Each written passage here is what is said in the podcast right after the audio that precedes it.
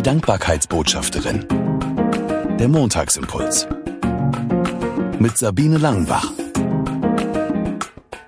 Danke, dass du den Montagsimpuls eingeschaltet hast.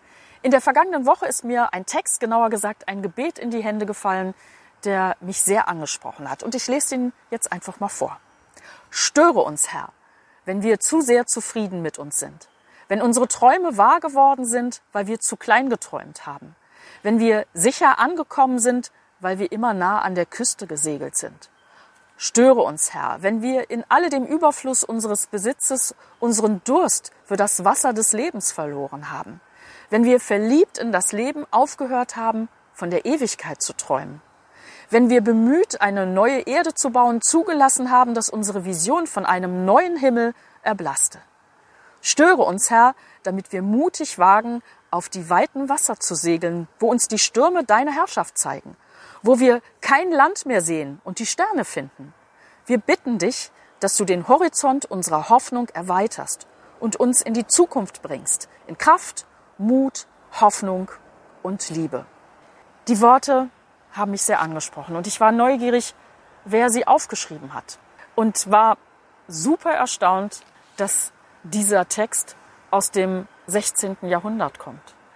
Sir Francis Drake hat dieses Gebet aufgeschrieben, somit das einzige großartig christliche, was von ihm überliefert worden ist. Dafür jede Menge Geschichten, die er als Freibeuter erlebt und getan hat, als Pirat.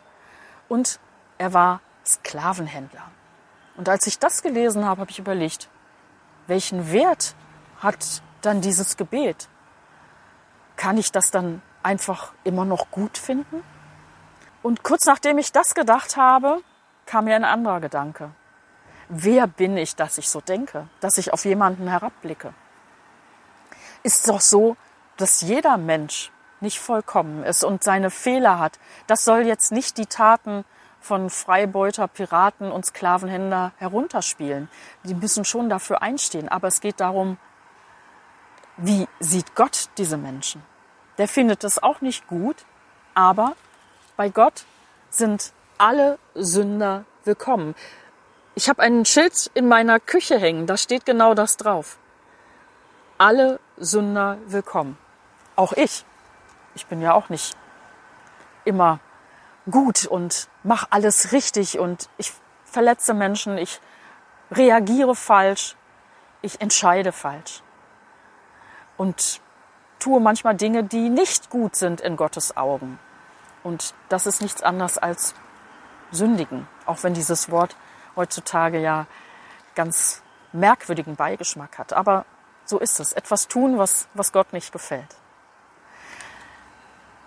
Und als mir das klar geworden ist, war mir auch bewusst, dass die Worte von Sir Francis Drake, auch wenn er viel Schlechtes getan hat, trotzdem ja auch meine Worte werden können.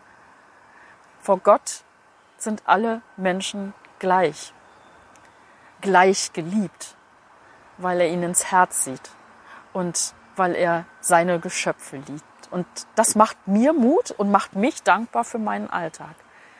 Nichts, nichts, nichts, gar nichts kann mich von Gottes Liebe trennen. Außer wenn ich ihm selbst dem Rücken zukehre. Aber von Gottes Seite, seine Liebe ist immer da.